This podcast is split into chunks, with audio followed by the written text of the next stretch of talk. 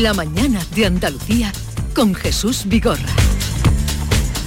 Acaban de dar las 9 de la mañana, a esta hora el día por delante con Beatriz Galeano y pendientes del Congreso de los Diputados. Vale, estamos también atentos a esta hora de las lluvias, especialmente en dos provincias, en Málaga y en Huelva. En el municipio malagueño del Burgo está cortada la carretera por el desbordamiento de un arroyo en un puente y hay ya calles inundadas en Isla Cristina y Ayamonte, donde están trabajando ahora mismo los servicios del 112. En Sierra Bermeja han caído ya 100 litros por metro cuadrado en las últimas 12 horas. La mañana empieza además con nuevas concentraciones de los transportistas varias ciudades de Andalucía, en Sevilla lo harán en el Carrefour San Pablo cuando se cumplen 10 días de paro. Por cierto, que Diario de Sevilla publica que un camionero ha resultado herido esta madrugada por la acción de varios piquetes en la A4 en Écija.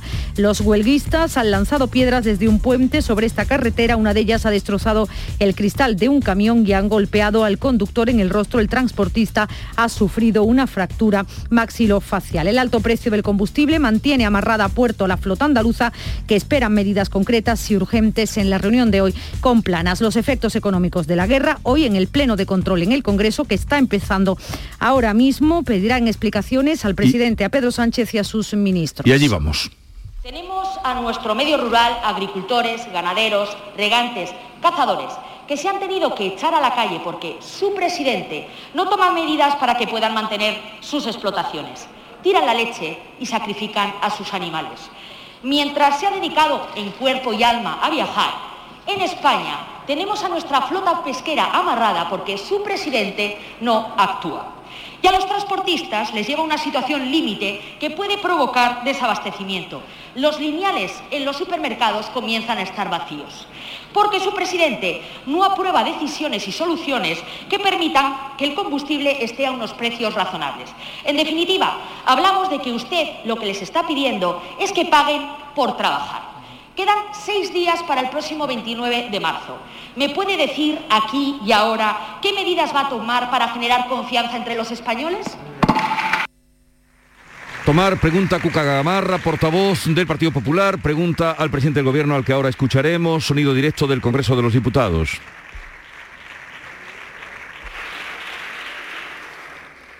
Señor presidente del Gobierno.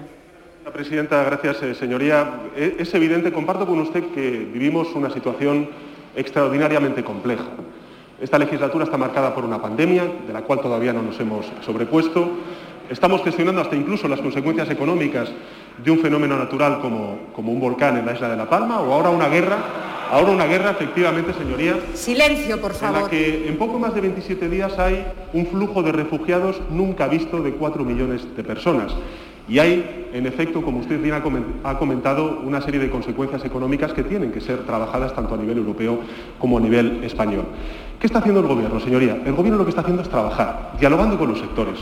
Estamos trabajando a nivel europeo, yo no sé por qué usted reprocha eso, estamos trabajando a nivel europeo para que desde el punto de vista europeo demos respuesta común a un problema común que es el precio de la energía.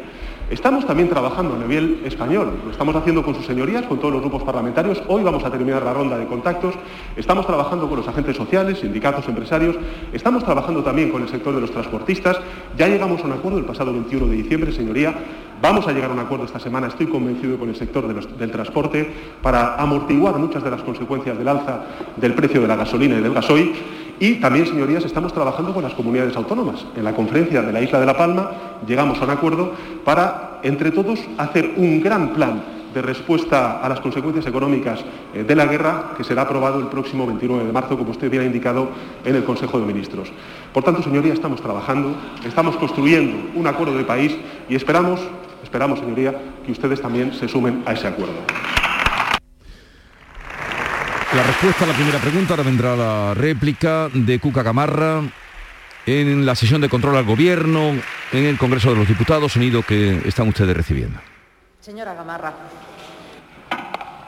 Señor Sánchez, hasta el momento usted no ha hecho nada. Y no es una opción no hacer nada. Los españoles ya no confían en usted. Vemos cómo en países de nuestro entorno sí se toman medidas y en cambio aquí, en España, su presidente huye. Se parapeta la Unión Europea para retrasarlas y se muestra absolutamente insensible. ¿Para qué nos convocó a los grupos parlamentarios? Para la foto. Ha perdido usted la noción de lo que es la realidad de la calle. se limitan a llamar ultraderecha a todo aquel que no coincide con ustedes. Y por si fuera poco, lo que ha hecho ha sido cambiar de un plumazo la política exterior de España en un tema tan delicado como es el Sáhara, sin traerlo a este Parlamento y, como usted sabe, traicionando su propio programa electoral. Y lo hace con un gobierno roto y en absoluta minoría, que se entera por el Reino de Marruecos de lo que pasa. Hoy tenía que estar usted aquí, compareciendo y dando explicaciones, pero menosprecia a esta Cámara y con su soberbia a los españoles. ¿Cómo vamos a confiar en usted los españoles? Mire, a los muchos problemas que tenemos en nuestro país, efectivamente, los derivados de la pandemia, de la guerra, la falta de suministros, la inflación, el desabastecimiento, se une uno más. Usted mismo. Actúe ya, reaccione, tome medidas, porque España está en situación de colapso y usted parece que no se entera.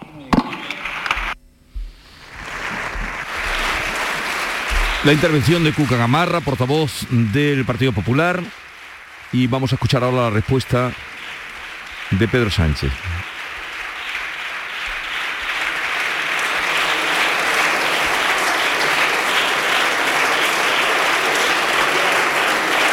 Bueno, continúan los aplausos en la sesión de control al gobierno en el Congreso de los Diputados. Muchas gracias, señora presidenta. Señoría, ustedes llevan dos años con el mismo argumentario, que se puede resumir en que aquí hay un gran problema y una gran solución. El gran problema se llama Pedro Sánchez y la gran solución es Pablo Casado. Pero resulta que dos años después, señoría, de estar con la matraca de que la única gran solución para el país es Pablo Casado, ustedes se deshacen de esa única gran solución y la sustituyen por otra única gran solución con un 99% de los votos. Señoría, podremos pensar que a lo mejor no era tan buena solución. Silencio, por favor. proponen una única gran solución. Visto lo visto y escuchado lo escuchado, señoría, lo único que puedo decir es que esa nueva, única, gran solución es justamente igual que la anterior.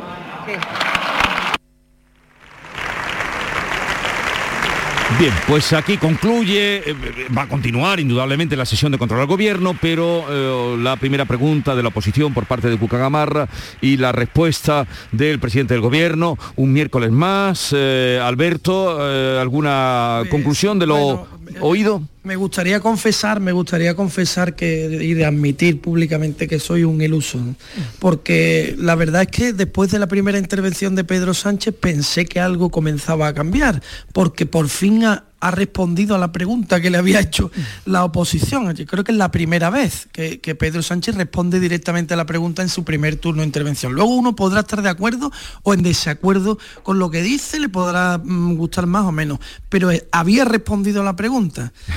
Iluso Lo que no, mí, perdón, lo que no me ha quedado luego- claro cuando ha respondido, porque claro, es si, mm, porque ha dicho negociar con los transportistas, pero mm, van a Sí, negociar o no sí, van sí, a bueno, lo que ha respondido luego eh, tiene muchos matices, ¿no? Y, y lo, po- y lo podemos ir tratando ahora ah, si queréis, pero por lo menos ha respondido, ¿no? Que, que el día 29 se va a aprobar, en fin, a mí me parece todo un disparate y me mantengo en mi idea de que eh, es, un, es un presidente inactivo que, al- que se siente desbordado por los acontecimientos, por las circunstancias y que no sabe gestionarlas. Pero bueno, él ha explicado cómo es su manera de, de afrontar este, este problema.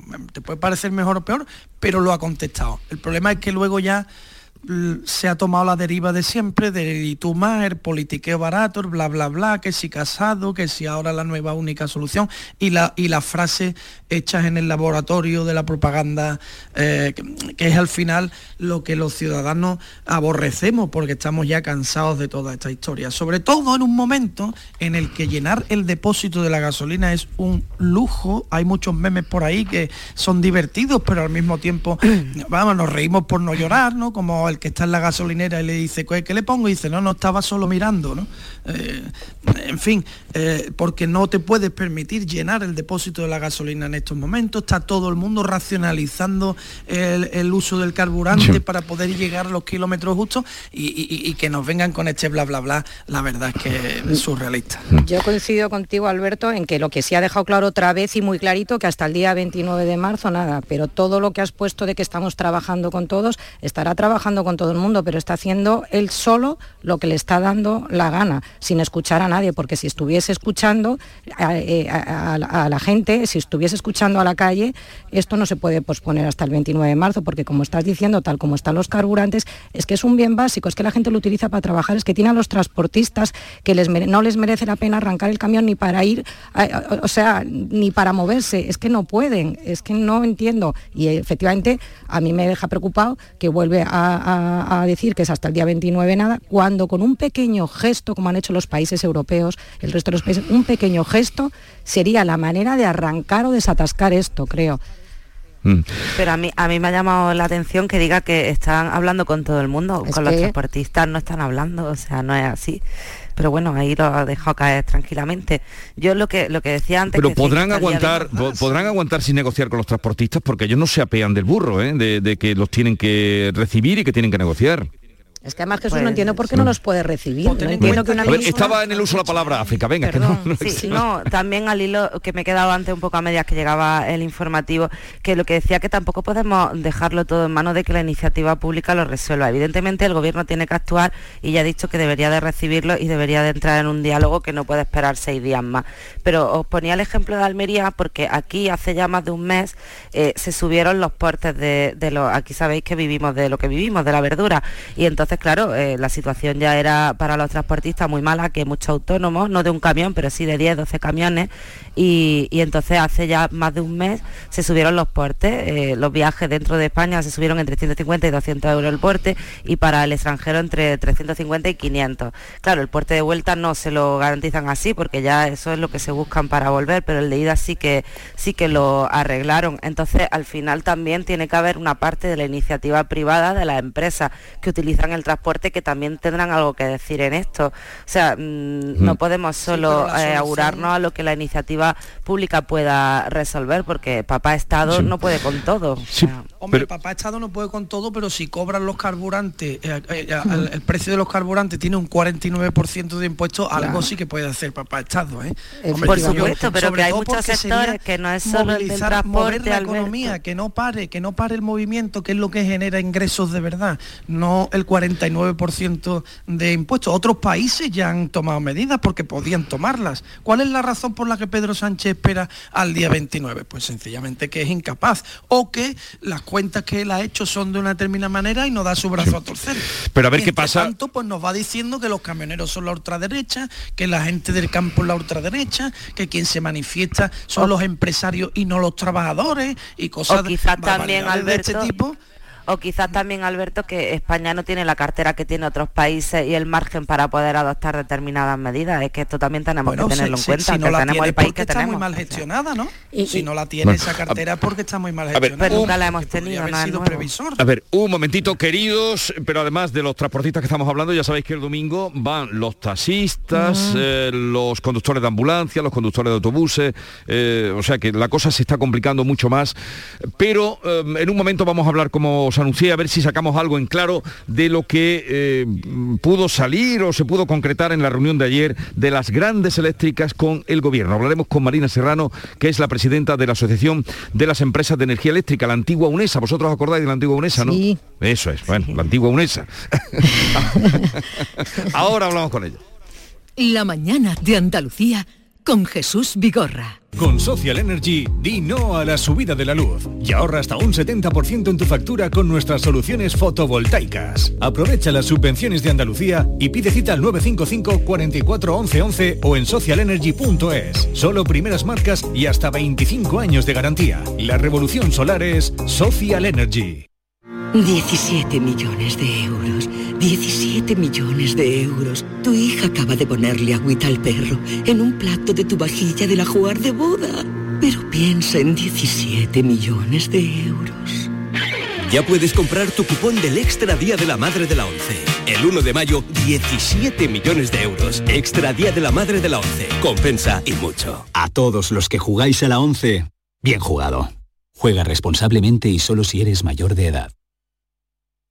¿Te está afectando la subida de la luz? Claro que sí. Por eso en Insolac Renovables instalamos paneles fotovoltaicos de autoconsumo con los que podrás generar tu propia electricidad. Y ahora con las nuevas subvenciones de la Agencia Andaluza de la Energía lo tienes mucho más fácil. Entra en insolacrenovables.com e infórmate de las ventajas que tiene el autoconsumo. Insolac, expertos en energías renovables desde 2005. Se acercan las nueve y media de la mañana y desde hace unos minutos, Berrocar Automóviles te espera en sus instalaciones. Desde Grupo Berrocar te deseamos que tengas un buen día. Hace sol y vas al parque. Te llevas una botella de agua de plástico, la reciclas en el contenedor amarillo y esa botella se transforma en la toalla de alguien que va a la playa. Se lleva una botella y la recicla y esa botella se transforma en la toalla de alguien que va a la playa. Cuando reciclas, formas parte de un mundo que no deja de girar. Recicla más, mejor, siempre.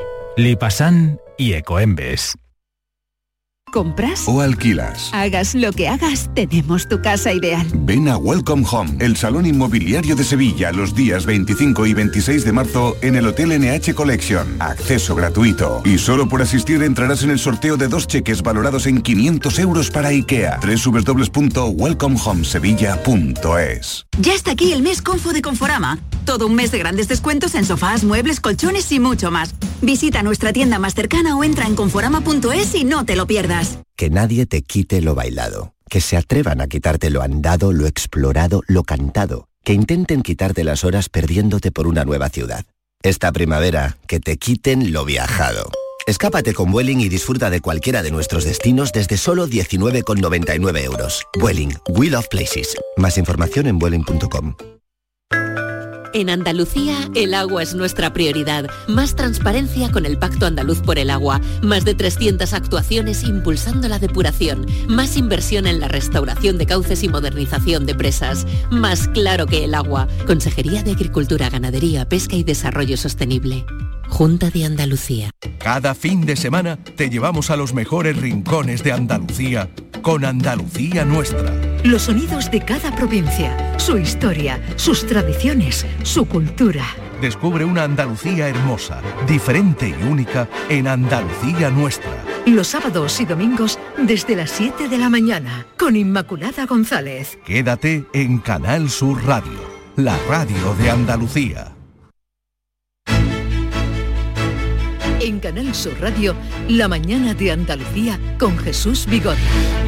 Y con Rosana Saez, África Mateo, Alberto García Reyes, seguimos en tertulia, pero vamos a saludar, como les he anunciado, a Marina Serrano, es eh, presidenta de la Asociación de Empresas de Energía Eléctrica, las eléctricas, y vicepresidenta de la COE. Marina Serrano, buenos días. Hola, muy buenos días. Gracias por atendernos. Sabemos de la reunión que celebraron ayer con el gobierno, poco ha trascendido y por eso quisiéramos que usted nos dijera algo más. Eh, ¿Cómo se proponen bajar los precios de la luz a los españoles? Bueno, mm, vivimos unos momentos muy complicados ¿no? y muy difíciles, no solo por el drama humanitario que supone la guerra, sino también por la afección a la crisis económica y fundamentalmente a los mercados y precios energéticos. La reunión de ayer se inserta en, el diálogo y en el, poner en común las preocupaciones eh, en torno a este tema, en torno a los precios y también a las posibles soluciones. Fue una reunión eh, de intercambio de opiniones en el que se barajan varias posibilidades, pero que dependen mucho de lo que se determine mañana y pasado en el Consejo Europeo, en el que se va a ver eh, las, las, posibles soluciones o los posibles caminos a seguir. Eh, tenemos que tener en cuenta que el mercado eléctrico tiene, es un diseño europeo y que por tanto tiene que, hacerse de forma coordinada entre todos los países de la Unión Europea. Y por eso mm, lo que se determine el martes dependerá de lo que estará en función en relación con este tema, porque hay otros temas que podrían adoptarse sin, esperar al Consejo Europeo, pero se, dependerá de lo que se determine esta semana en Europa. O sea, que lo que vayan a bajar o puedan bajar eh, los precios y el recibo de la luz, para que todo el mundo nos entienda, depende de lo que vaya a ocurrir en el Consejo Europeo. Ustedes no tienen eh, capacidad, autonomía para poder bajarlos. No, no, no.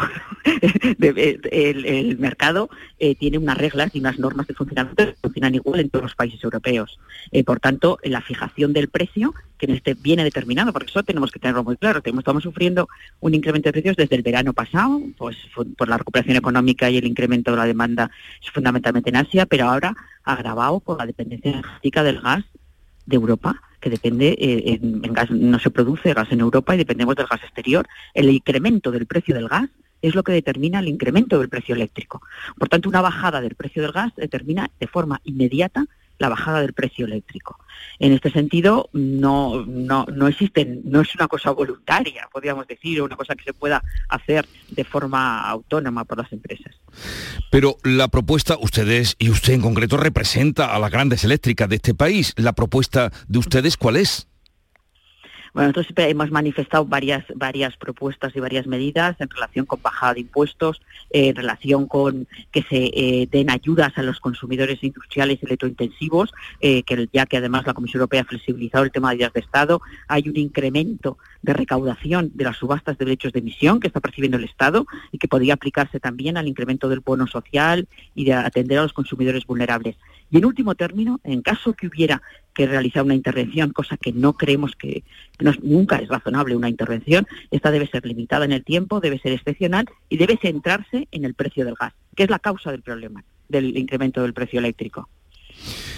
Mm, pero hay beneficios caídos del cielo en las eléctricas porque eh, con estos precios altos de la luz, alguien tiene que estar ganando bueno, alguien nos, eh, eh, existe eh, el mercado está establecido, es una cosa es el precio del pool, el precio mayorista, y otra cosa es que las eléctricas tienen vendida su energía a plazo y a unos precios muy inferiores desde que estamos viendo 200 euros. Y por tanto tienen incluso, mm, no cubren su demanda y tienen que comprar energía también. Eh, por tanto, no hay esos beneficios eh, caídos, eh, caídos del cielo del que se habla. Y, no se está produciendo ese, ese incremento por parte de las empresas eléctricas. como digo, el precio se determina y viene dado por el precio del gas y por el incremento del precio del gas. Pero usted todo me lo fija en el gas o todo lo fija en el gas. ¿Quiere decir que la, pero las nucleares y las hidroeléctricas no están ganando ahora más dinero? Las nucleares y las hidroeléctricas tienen vendida su energía a un precio inferior al que estamos viendo ahí todos los días de las noticias. Y por tanto, eh, no están comprometidos con sus consumidores y sus clientes a los que tienen vendido el precio a ese precio inferior. Y no tienen, no están percibiendo esa, ese, ese precio alto estamos viendo. Explíquenos usted cómo es posible eh, que las eléctricas estén haciendo ahora ofertas en los medios de, comunicación a contratos fijos que están muy por debajo del precio mayorista. Claro, esa es la realidad, esa es la realidad, porque tienen la energía vendida a, plazo desde hace un año, desde hace dos años. Eh, uno de los elementos que hay que, hay que fomentar también en esta, en esta, eh, en esta crisis que estamos viviendo es la contratación a plazo. Cualquier persona eh, el que tiene que prever sus costes lo quiere, prefiere prever y tener saber cuánto le va a costar durante un periodo de tiempo determinado. Las eléctricas están vendiendo esa energía a un precio inferior y garantizando al consumidor durante un plazo determinado ese precio inferior. Y por tanto, no ese precio es un precio de referencia del mercado mayorista, pero ellos están vendiendo a ese precio. Y si no tienen suficiente, tienen que comprar al precio de, del, mercado mayorista. Pero, Entonces, sí, perdón. No, no, dígame, dígame, dígame. No, que, esa es, que, esa es, eh, que así es como funciona el mercado. El problema está también en que se, dice el precio del mercado mayorista eh, todos los días, eh, cuál es el precio medio, el precio hora a hora, porque España tiene una diferencia del resto de los países de la Unión Europea y es que el PVPC, que es el precio de la tarifa regulada que pagan fundamentalmente los consumidores domésticos, está indexado a ese precio diario cosa que no ocurre en ningún otro país. Compartimos mercado con Portugal y en Portugal no es así. Entonces, eh, nosotros estábamos reclamando desde hace tiempo también que no que el precio del consumidor sea un precio también estable, no fijaos el precio diario. Y por tanto parece que ese es el precio que tienen todas las horas y que tienen en todos los contratos y no es así. Es un precio de, referencia. Pero quien esté escuchándolo ahora mismo, señora Serrano, dirá, eh, ¿y esto quién lo fijó así? Bueno, la determinación de que el PVPC fue una medida que se adoptó hace años por el gobierno y que se podría y que como digo es única en el mercado en, el, en Europa. la fijación del precio de la factura de los consumidores domésticos. Y el, cómo se fija el precio diario es un diseño europeo en el que estamos viendo eh, que los países europeos, de cara a la reunión de mañana, pues tienen posiciones muy diferentes y que es muy complicado y muy complejo y hay soluciones muy diversas de cambiar. Pero lo que usted estaba diciendo, que el PVPC se podría cambiar también en ah, España. Sí, sí, se podría cambiar también. Ya digo, es el único país europeo. Entonces llevamos las prácticas llevamos años diciendo esto. Pero según usted, eh, deduzco de sus palabras que eso nos está perjudicando a los, a los consumidores. A los que están en el PVPC sí, les perjudica absolutamente. A los que están en el PVPC y no han ido al mercado libre. Habría que cambiarlo, o usted sugiere que habría que cambiarlo para mejorar esa situación Claro, habría que cambiarlo para, mejorar la situación y habría que eh, determinar un, precio para el consumidor vulnerable, que no esté vinculado a esto, que tenga, eh, que tenga, porque por mucho que se le rebaje el 40% o el 60%, si está referencia a un precio alto, pues claro. Entonces eso debería adaptarse realmente proteger al consumidor vulnerable. Eso es lo que debería hacerse. Y para eso hay mecanismos, incluso y, hay fondos derivados de los, ingresos que están percibiendo de las subastas, y eso es lo que debería realmente protegerse. Y, también al consumidor industrial electrointensivo. Eh, por tanto, eh, queremos que hay medidas. Hay muchas medidas. Lo único es que lo que se adopte no condicione el futuro, no condicione tampoco ni el medio ni el largo plazo, en el que tenemos que hacer muy importantes inversiones, eh, sobre todo en renovables, eh, no solo por descarbonización, sino por conseguir autonomía energética. Estamos viendo la dependencia energética del combustible fósil, es tremenda, nos deja a Europa en una situación muy complicada y, por tanto hay que avanzar en un nuevo modelo. Usted me eh, reconocía que exactamente, y me daba una explicación de por qué eh, muchas eléctricas o algunas están haciendo ofertas en los medios de, contrato fijo debajo del precio mayorista ahora. Pero ocurre que cuando pasa un año, luego eh, esas mismas empresas lo cobran el doble o el triple. Está pasando ya en contratos que se hicieron el año pasado. Bueno, eso depende, claro, eh, esto es un, eh, los contratos es el mercado libre, depende de las cláusulas que tengan. Hay, hay, hay consumidores que tienen cláusulas fijadas, e indexadas al precio de mercado, con lo cual no tienen esa cobertura de un precio fijo, y hay otros que tienen unas cláusulas que permiten una revisión. Hay que atender ya al criterio de la cláusula que tengas pactada y ver exactamente en qué términos se puede producir ¿eh? esa revisión. Eh, empezábamos hablando, eh, yo le preguntaba de que si iba a bajar o no el recibo, mm, y usted me decía que mm, todo va a depender, dentro que nos ha explicado, de las condiciones que tiene, de lo que vaya a pasar en el Consejo de Europa. ¿Usted cree que tendrá éxito la propuesta de Pedro Sánchez en la cumbre europea? Pues no lo sé, la verdad, eh, no lo sé, porque los países europeos, eh, algunos consideran, algunos países europeos consideran que el, mercado eléctrico ha dado las señales eh, adecuadas para que se produzcan las inversiones en renovables y, las, y ha dado la estabilidad adecuada y por tanto no son partidarios de modificar el sistema. todos son conscientes de la grave situación que, que vivimos y de que hay que temperar la posición del consumidor, pero debe hacerse de una forma coordinada, como insisto y, hay visiones diferentes en la Unión Europea. Eh, demuestra además lo complicado que es hacer una intervención. El otro día se hablaba de, una, de unos mecanismos, de limitar de una manera, otros de otra, porque es muy complicado porque, eh, tiene efectos en otros ámbitos, en coberturas financieras, en contratos ya hechos, y, hay que hacerlo cuidadosamente. Y no sé, vamos a ver qué pasa mañana. Pero las grandes eléctricas que usted representa, mm, ¿van a hacer algo para que pueda bajar el recibo? Las grandes eléctricas eh, vamos, estamos eh, aportando, trabajando con el propio ministerio, aportando soluciones, eh, tratando de ver y tratando de, cuál es el camino más adecuado para paliar estos efectos sobre los consumidores. Y estamos trabajando en ello. ¿Pero usted cree que podría bajar a corto, medio plazo? Eh, depende de las medidas que se tomen. Podría bajarse, se podría, hay mecanismos, se podrían bajar, se podría bajar. Pero bueno, hay una posibilidad de mecanismos en los cuales vamos a ver cuál se concreta. Marina Serrano, presidenta de la Asociación de Empresas de Energía Eléctrica, vicepresidenta de la COE, gracias por estar con nosotros. Un saludo desde Andalucía y buenos días. Un saludo, muchas gracias. Adiós. Hasta luego. Eh, ¿Habéis sacado algo en concreto? Sí, yo al principio cuando, cuando la empezado a escuchar la entrevista me creía que estaba escuchando a Pedro Sánchez porque hablaba de lo mismo, de un momento muy complicado, de mucho diálogo, de muchas posibilidades, pero que hasta que no hable Europa que no se puede hacer nada. Y al final eh, la conclusión que me llevo es que eh, ni hablar de sacrificar nada por parte de la eléctrica.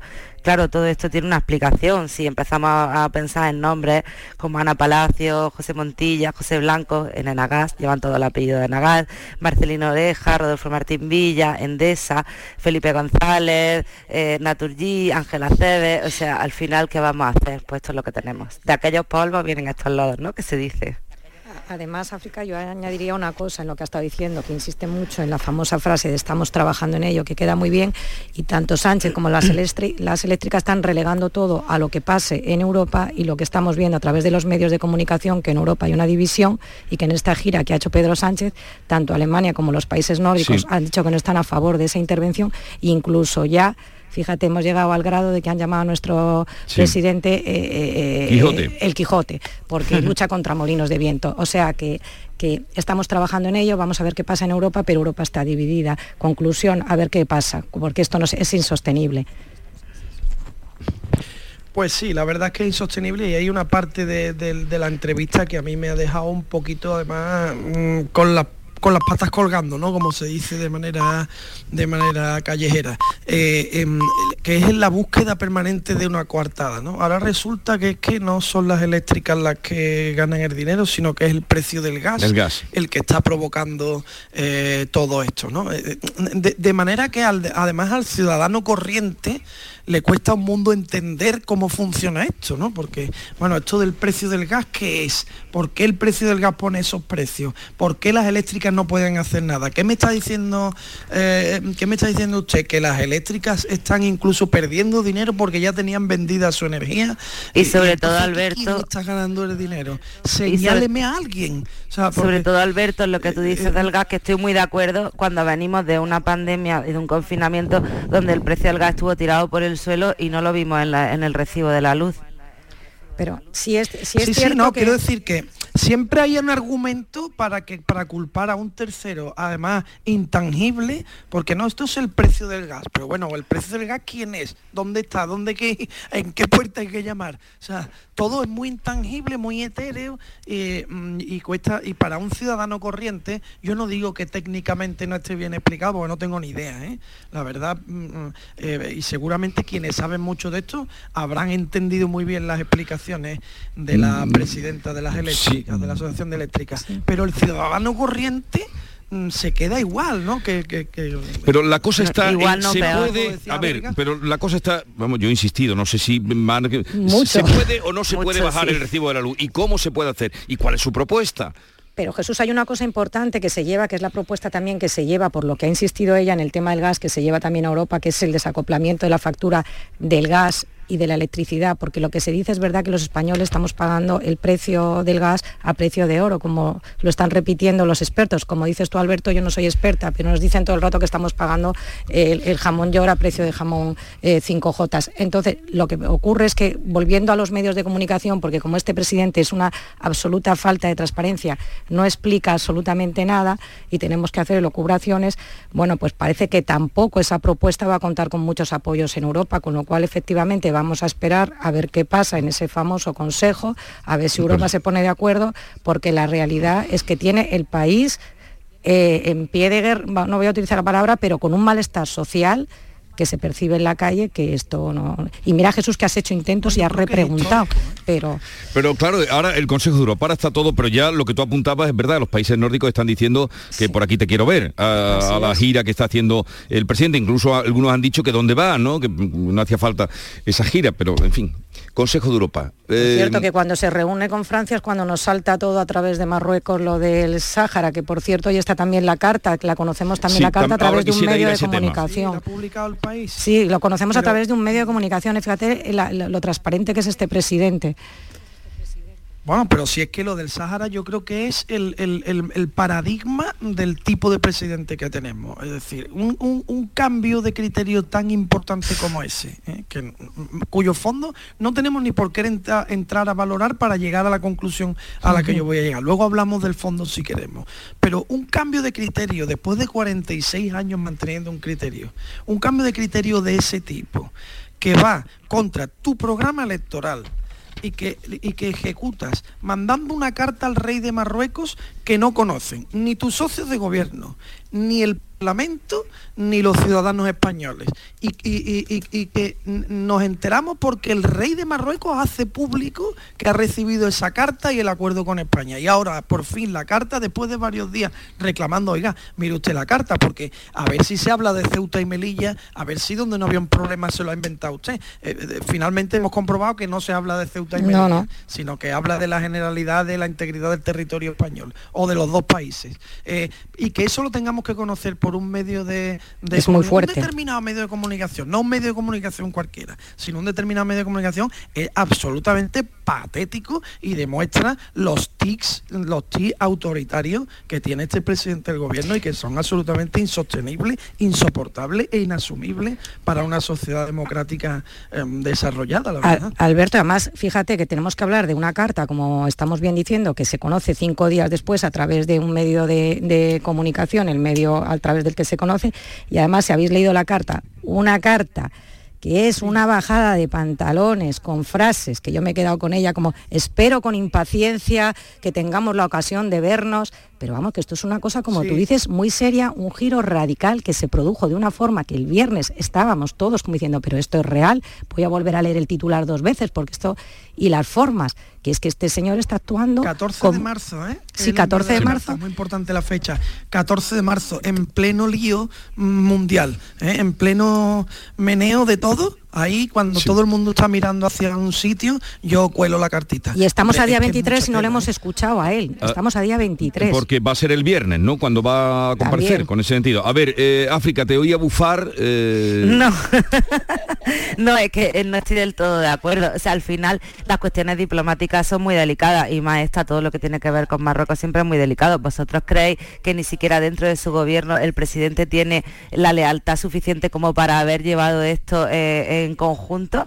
Es que yo creo que este tipo de negociaciones son muy delicadas. Para mí se equivoca. Espera un segundo. un Pero los cambios de criterio que Un afectan segundo. a todo el país, afectan a todo el país. es un asunto de Estado en política exterior, es un puede ser legítimo que el presidente del gobierno tome una decisión, pero la tiene que comunicar a sus ciudadanos. Y que nos enteremos por Enterar- Marruecos. Pero es que no me dejáis terminar, no me dejáis terminar. Termina.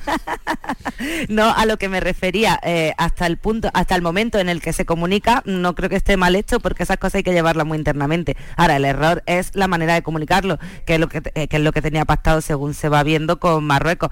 O sea, ahí tenían que haberlo comunicado o a la vez o haberlo hecho de otra manera. Y respecto a lo de que no se habla de, de Ceuta y de Melilla, yo creo que hay una alusión directa en la carta cuando dice que tiene que haber una abstención de toda acción unilateral. Yo creo que ahí, sin decirlo, se refiere al cierre de la aduana en el verano de 2018 y a la extensión de la zona económica exclusiva. claramente, Pero lo podía haber dicho refiriendo. Bueno, porque claramente. es una carta muy abierta, es que no puedes poner por escrito. Vamos, Muy yo no creo. no es, porque la parte del Sahara no es nada abierta. También queda abierta, es más o menos lo que vino a decirse también desde Alemania cuando también hubo esa, esa eh, cambio de comunicación, es muy similar a lo que se dijo. Pero fíjate, O sea, África, Bueno, leyendo si la carta, que ya te digo que que... tu presidente del gobierno tome una decisión que te afecta tan directamente como ciudadana española sin que tú te, que te- que tú te tengas que enterar por el rey de Marruecos yo No, me parece ¿eh, mucho África? mejor que tengamos un Pero problema fíjate, además, ahí. fíjate, yo soy un ciudadano un poquito más un poquito más crítico la verdad sí, Alberto, y fíjate, me voy más igual- allá. Me da igual el partido que haya hecho esto me da exactamente Ya, igual. ya, un ya. presidente del gobierno de España no puede tomar esa decisión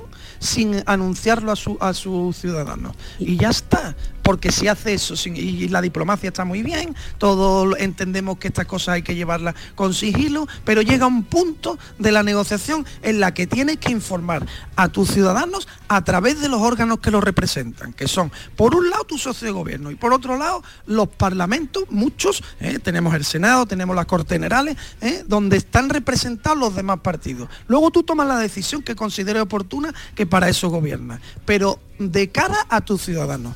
Pero Alberto, tú estás en contra de... Bre- brevemente, por favor, África.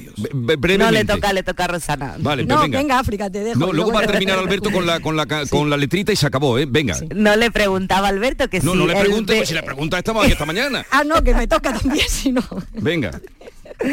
Nada, no, no, no, adelante, Rosana. No, Di, no, yo solamente decía que lo que a mí me parece, fíjate, la fiabilidad, la credibilidad que te da en esta entablar nuevas relaciones que te las están vendiendo, que es tan necesario cuando es el, el rey de Marruecos, se salta todo tipo de reglas y de normas y es él el que da a conocer la noticia que es un bombazo. O sea, que fíjate qué credibilidad y fiabilidad te da en esa... No, pero eh, lo tenían pactado así, ¿eh? Así, sí, ¿Con pues fíjate, pues, pues fíjate qué presidente tenemos, fíjate qué presidente que nos enteremos todos los españoles, como dice Alberto, a través de Marruecos. O sea, es que esto es muy, muy fuerte. Y ya te digo, y que la carta hoy, hoy conozcamos una carta a través de un medio de comunicación, me parece más fuerte aún en un asunto de política exterior, que es un asunto de vital importancia. O sea, que es que no estamos hablando de cualquier cosa. ¿Algo más, África? No, yo estoy en lo mismo. Me parece un error de comunicación o que se ha hecho mal, pero el fondo no lo veo mal. O sea, al final, insisto, eh, las negociaciones en tema de política exterior y diplomática son muy complejas y no creo que haya lealtad por parte de ningún partido ahora mismo, ni del gobierno ni de la oposición, con la que pudiese O compartir. sea, ¿tú crees que un esto. secreto mm, es el que no se cuenta jamás, eh, no? sí. Vale. Pero entonces Por el otro te la cuela porque lo, cuenta él. Bueno, lo, yo tengo una pequeña, una pequeña frustración que comparto con ustedes. Un oyente y amigo además desde Barcelona me escribe, por mucho que has arrinconado a la presidenta de las eléctricas, yo, ciudadano corriente, como dicen en esa mesa, sigo sin enterarme de nada. O sea, Y es cierto. fruta- y- Es, es cierto, mira Y que le has hecho ha preguntas. ¿eh? hasta la saciedad. Sí, pero la pregunta o sea, es, ¿cómo lo van a bajar? ¿Qué propuesta tienen ustedes? Pero yo no lo he conseguido. O sea, manifiesto ante mi audiencia que he sido incapaz. Eh, otro día lo intentaremos hacerlo mejor. No, pero además lo has preguntado en factura. lenguaje muy claro. O sea, es que no, ha sido clarísimo, más claro imposible. A Pero yo ver, te lo advertí Pero están trabajando en ello. La factura de la luz que no- nunca nos íbamos a No, enterar. eh, Bueno, en fin, Alberto, una letrita y nos vamos ya. Venga, que voy tarde. Pues mira, ante, ante el arrinconamiento que le has hecho a la, a la presidenta de la Asociación de las Eléctricas, me acuerdo de una letra por, por Soleá, porque me parecía que ella te respondía todo el tiempo esta letra, ¿no? Eh, para justificar. que, que- que dice, sale el sol cuando es de día y para mí sale de noche. Hasta el sol va en contra mía. Muy bien traído. Oye, ha sido un placer que tengáis un bonito día. Cuídate. Oye, eh, Alberto, no te pongas malito, como dicen por ahí, que no está la cosa para ir a urgencia. no está la cosa para ir a urgencia. No. Hacerme Pero caso, hacerme caso. Y enhorabuena por tu prudencia. Adiós, eh, Alberto, África y Rosana. Que tengáis un bonito día. Adiós. Igualmente. La mañana de Andalucía con Jesús Vigorra. En Andalucía pescamos frescología. Nuestra flota pesquera artesanal faena cada día para abastecernos de la calidad y frescura del pescado recién capturado en nuestra costa andaluza. Y al pasar por Lonja, cuenta con todas las garantías de seguridad alimentaria y sostenibilidad. Consume pescado fresco andaluz. Consume frescología. Fondo Europeo Marítimo y de Pesca, Agencia de Gestión Agraria y Pesquera de Andalucía, Junta de Andalucía. La tarde de Canal Sur Radio con Mariló Maldonado te invita al Festival de Cine de Málaga. Descubre la producción más relevante del cine español, las actividades del certamen y a los galardonados de este año. La tarde de Canal Sur Radio con Mariló Maldonado en el Festival de Málaga. Este miércoles desde las 3 de la tarde. Cerveza Victoria, la cerveza de Málaga desde 1928. Exquisita patrocinadora del Festival de Málaga.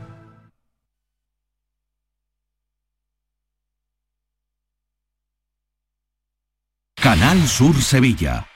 Un desayuno, un tapeo, arroces, guisos, mariscos, carnes, pescados. La cocina tradicional está en Venta Pazo. Amplias terrazas al sol y a la sombra. Varios salones para que elijas dónde estás más cómodo. Estamos en Benagazón, a pie de autopista y también en Sanlúcar la Mayor, nuestro restaurante de siempre. Restaurante Venta Pazo. Un lugar para celebrar y disfrutar. Un lugar lleno de tradición. Venta Pazo.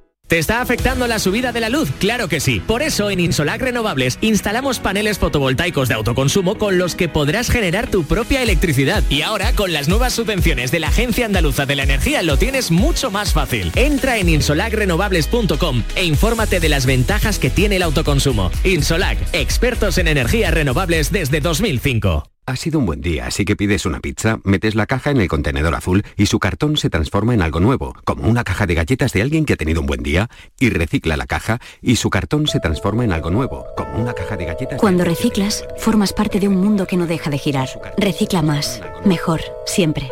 Lipasan y Ecoembes. Villanueva del Ariscal, pueblo con una gran tradición vinícola, celebrará del 25 al 27 de marzo sus sextas jornadas enoturísticas. Disfrutarás de visitas gratuitas a sus bodegas, concurso de tapas y mosto, encuentro de manga y videojuegos y actividades de ocio para toda la familia. Ven a Villanueva del Ariscal del 25 al 27 de marzo. Te esperamos. ¿Entidades? Hay muchas, pero que ofrezcan todo lo que necesitas para optimizar tus inversiones, muy pocas. En Caja Rural del Sur tendrás un trato personalizado, un asesoramiento integral financiero y patrimonial y una amplia gama de productos. No dudes en acercarte a nuestras oficinas. Te informaremos sobre todo lo que te interesa. Te sobran razones para venir a Caja Rural del Sur, porque lo primero eres tú. Caja Rural del Sur. Formamos parte de ti.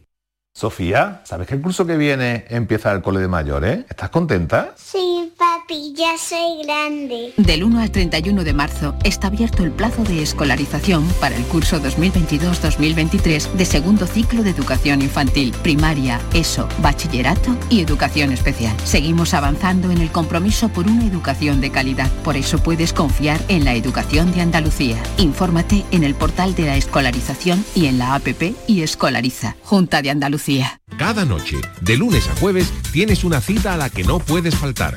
Conmigo, en Canal Sur Radio, en el programa del Yuyu, porque siempre hay que ver el lado amable de la vida. Y de eso, ya sabes, que sé un rato. El programa del Yuyu. Te espero de lunes a jueves a las 10 de la noche. Quédate en Canal Sur Radio, la radio de Andalucía. En Canal Sur Radio, la mañana de Andalucía con Jesús Vigorra. Maite Chacón, buenos días. Hola, ¿qué tal? Buenos días, Jesús. Y David Hidalgo, buenos días. Buenos días, te de un tetabrí de leche que me sobraba en casa. ¿Tú cómo estás de leche?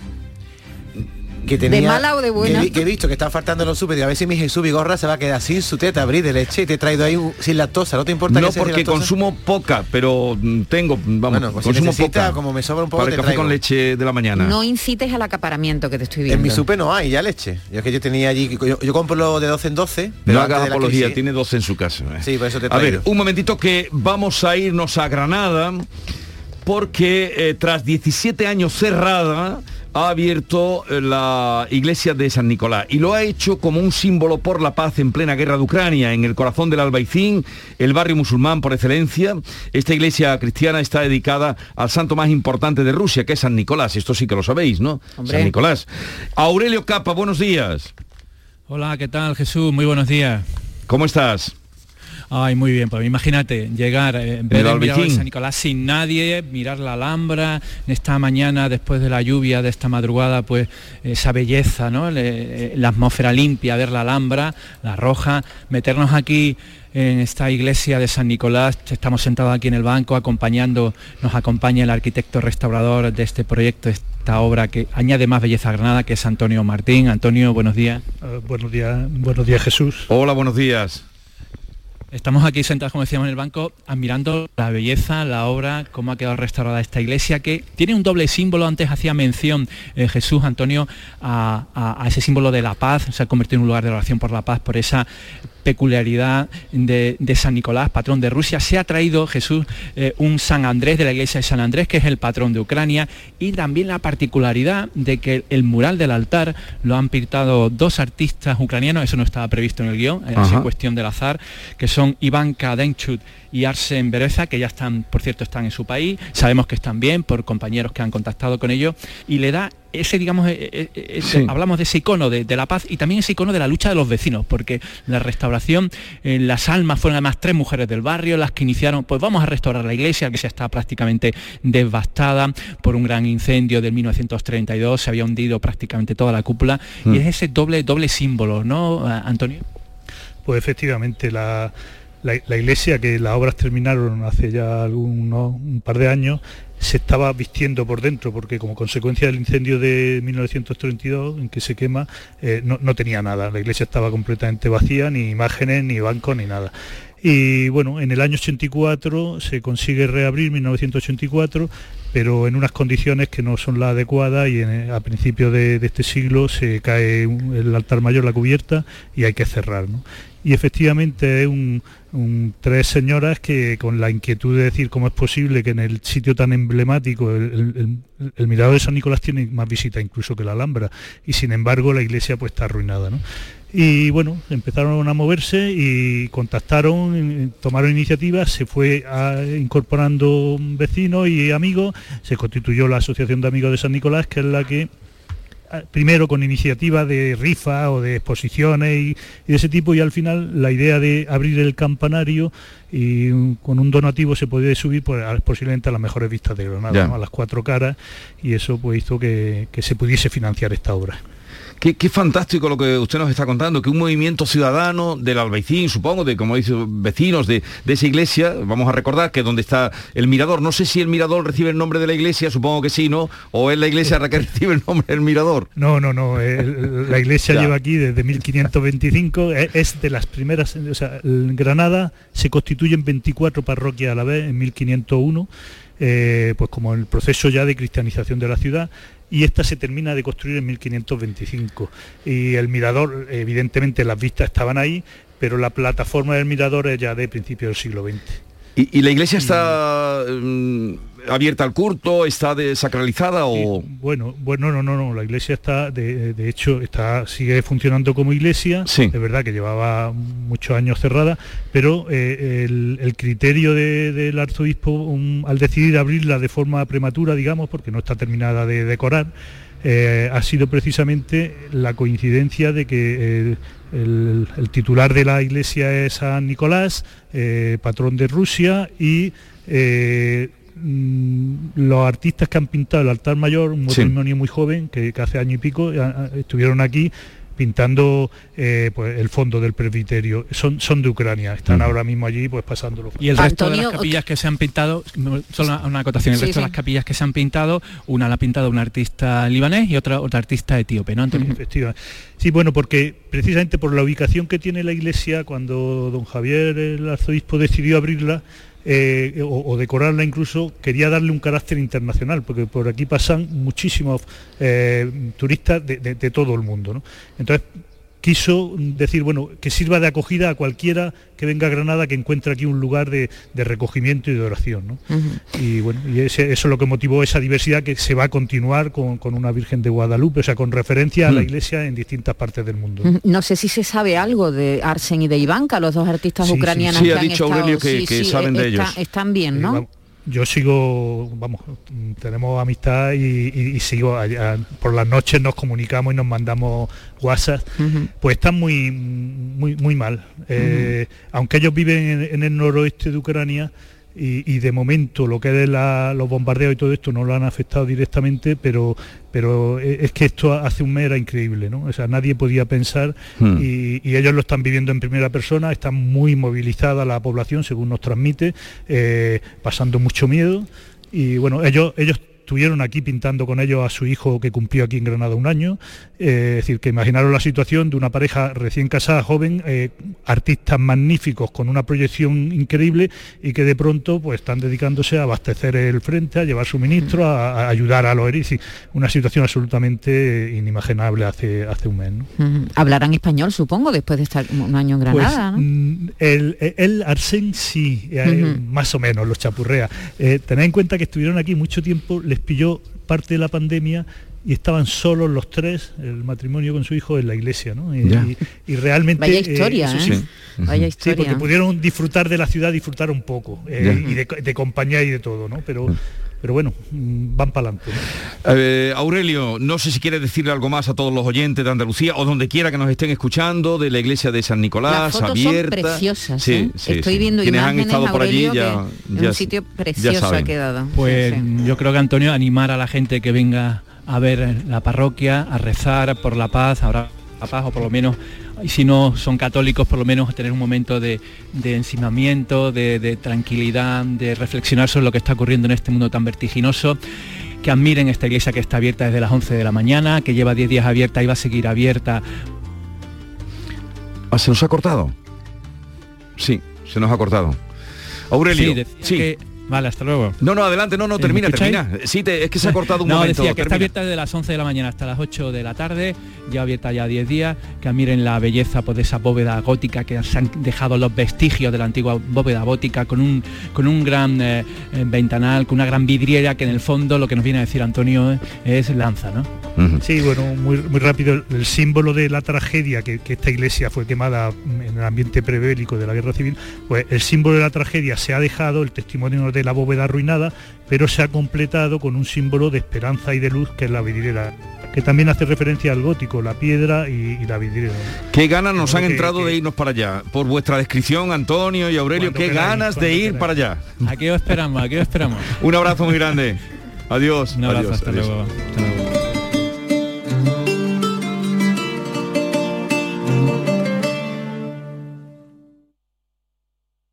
Canal Sur Radio, Sevilla. ¿Te está afectando la subida de la luz? Claro que sí. Por eso en Insolac Renovables instalamos paneles fotovoltaicos de autoconsumo con los que podrás generar tu propia electricidad. Y ahora con las nuevas subvenciones de la Agencia Andaluza de la Energía lo tienes mucho más fácil. Entra en insolacrenovables.com e infórmate de las ventajas que tiene el autoconsumo. Insolac, expertos en energías renovables desde 2005. En Patatas Ariza trabajamos cada día para llevarte las mejores patatas y cebollas a tu mesa, comprometidos con el mejor sabor y la máxima frescura. Apostamos por la innovación y el desarrollo contando con el mejor equipo humano e instalaciones de última generación. Disponemos de venta directa al público. Contacta con nosotros en el 952 340 311. Patatas Ariza, sinónimo de calidad. Porque realizar una obra eficaz y eficiente en Sevilla es posible. Revesan.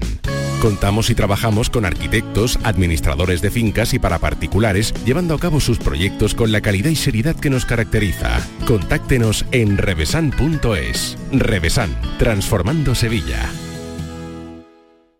Villanueva del Ariscal, pueblo con una gran tradición vinícola, celebrará del 25 al 27 de marzo sus sextas jornadas enoturísticas. Disfrutarás de visitas gratuitas a sus bodegas, concurso de tapas y mosto, encuentro de manga y videojuegos y actividades de ocio para toda la familia. Ven a Villanueva del Ariscal del 25 al 27 de marzo. Te esperamos. El musical de Rafael Acarrá llega a Sevilla. Tras su éxito en el Teatro La Latina de Madrid, llega al Auditorio Nissan Cartuja el próximo sábado 2 de abril a las 20.30 horas. Para hacer bien el amor hay que venir al sur. Una comedia desenfadada, alegre y muy divertida que no puedes perderte. Venta de entradas en Auditorio Nissan Cartuja. Para hacer bien el amor hay que venir al sur. A ver, Maite. Día con Jesús Vigorra. Y con Maite Chacón, y con David Hidalgo. Yo creo que esto, hay que quitarlo ya, porque lo pisa todos los días. Una lucha con el tiempo, eh, para que ustedes sepan el motivo de participación que les vamos a dar para que nos llamen. porque la palabra de moda es acaparamiento. Mm, hay un estudio de la consultora Nielsen, las compras en el súper del el día 9 al 13 de marzo, no había comenzado todavía la huelga de transporte, han aumentado de media en España un 23% las compras en el súper, en Andalucía más, luego daremos el dato. Así que hoy queremos saber si nuestros oyentes están comprando más de la cuenta, si tiene la despensa más llena que nunca o no, si está comprando las cantidades de siempre. 670, 940, 200, ahí pueden dejar los mensajes. ¿Y qué productos faltan en su supermercado? Yo ayer vi una señora con un carro lleno de danones. Porque ha dicho Danone que va a dejar de producir yogur y va con el carro cargado hasta arriba. Hay gente que se está. Que puede producir, que puede, que va a dejar de producir. Oye, eh, a ver, eh, David, ¿cuál es el patrón de Ucrania? El patrón de Ucrania es San Andrés. Vale. Madre mía. Y San Nicolás, el de Rusia, lo acaba de decir Aurelio, ¿no? Control de audiencias, que he hecho un control. Pero San Andrés, ¿tú lo sabías? No, pero lo acaba de decir. Lo acaba de decir Aurelio Capa. Ay, pero, se me ha ido, es que hoy tengo la cabeza mala. Pero vamos a ver, yo le he hecho un control aquí a David para ver si estaba atento. y veo que sí. No, yo muy hoy, atento. Hoy, hoy se lo he dicho a David, digo, ayúdame hoy. Primer día que, no me echa una bronca. Gracias Jesús, mira, vamos a llevarnos bien. Si en algún momento de la larga noche por la que atraviesa el presidente del gobierno en la Moncloa se, se para poniendo pensar, ya el pelo blanco, ¿eh? ¿Ha visto, no? Tal vez, escucha esto, he hecho una introducción aquí, el quite que le voy a hacer a Barbeito. Si en algún momento de la larga noche por la que atraviesa ahora el presidente del gobierno, tal vez reflexione como García Barbeito para concluir que la soledad era esto. Querido Antonio, te escuchamos. Muy buenos días, querido Jesús Vigorra. Perversos de la soledad. Se está quedando más solo que Gary Cooper, don Pedro, con muchas estrellas de Cherry pero sin nadie del pueblo que dé un duro por usted en estos duros momentos. La gente desesperada, la gente esperando un gesto. Y usted parece que está en otro país, don Pedro. ¿Qué espera? ¿Por qué no actúa? Haga algo, malo o bueno, pero no se quede ahí como si esto fuera un cuento, una broma de mal gusto. Y la gente está sufriendo, y la gente está asustada, la gente está hasta los pelos. ¿Es acaso solución rebaja de cuatro céntimos. ¿Se está quedando conmigo? ¿Se está quedando con ellos? ¿Qué gravedad necesita para coger por los cuernos al toro que tiene a España sin salir del burladero? Vaya a los supermercados, ya están faltando alimentos. Y usted, como un mal mecánico, mirando al coche y diciendo que no le ve la avería y el coche no anda, maestro. Y usted tan tranquilo dice, ni me voy ni lo arreglo. Lo que Petronio a Nerón le escribió en aquellos tiempos, se lo escribirán a usted, aunque sean distintos hechos, los españoles que están hartos de tanto chuleo. Le van a perdonar todo, menos su tono chulesco, su cara de no haber roto un plato en este gobierno. Le van a perdonar todo, menos lo que están viviendo, que está dejando pasar con indiferencia el tiempo y ni se va, ni lo arregla, ni sabe usted cómo hacerlo. Ay, la carta de Petronio le va a sonar como versos si escriben los españoles todo lo que están diciendo. A usted, señor presidente, no hay ya por dónde cogerlo.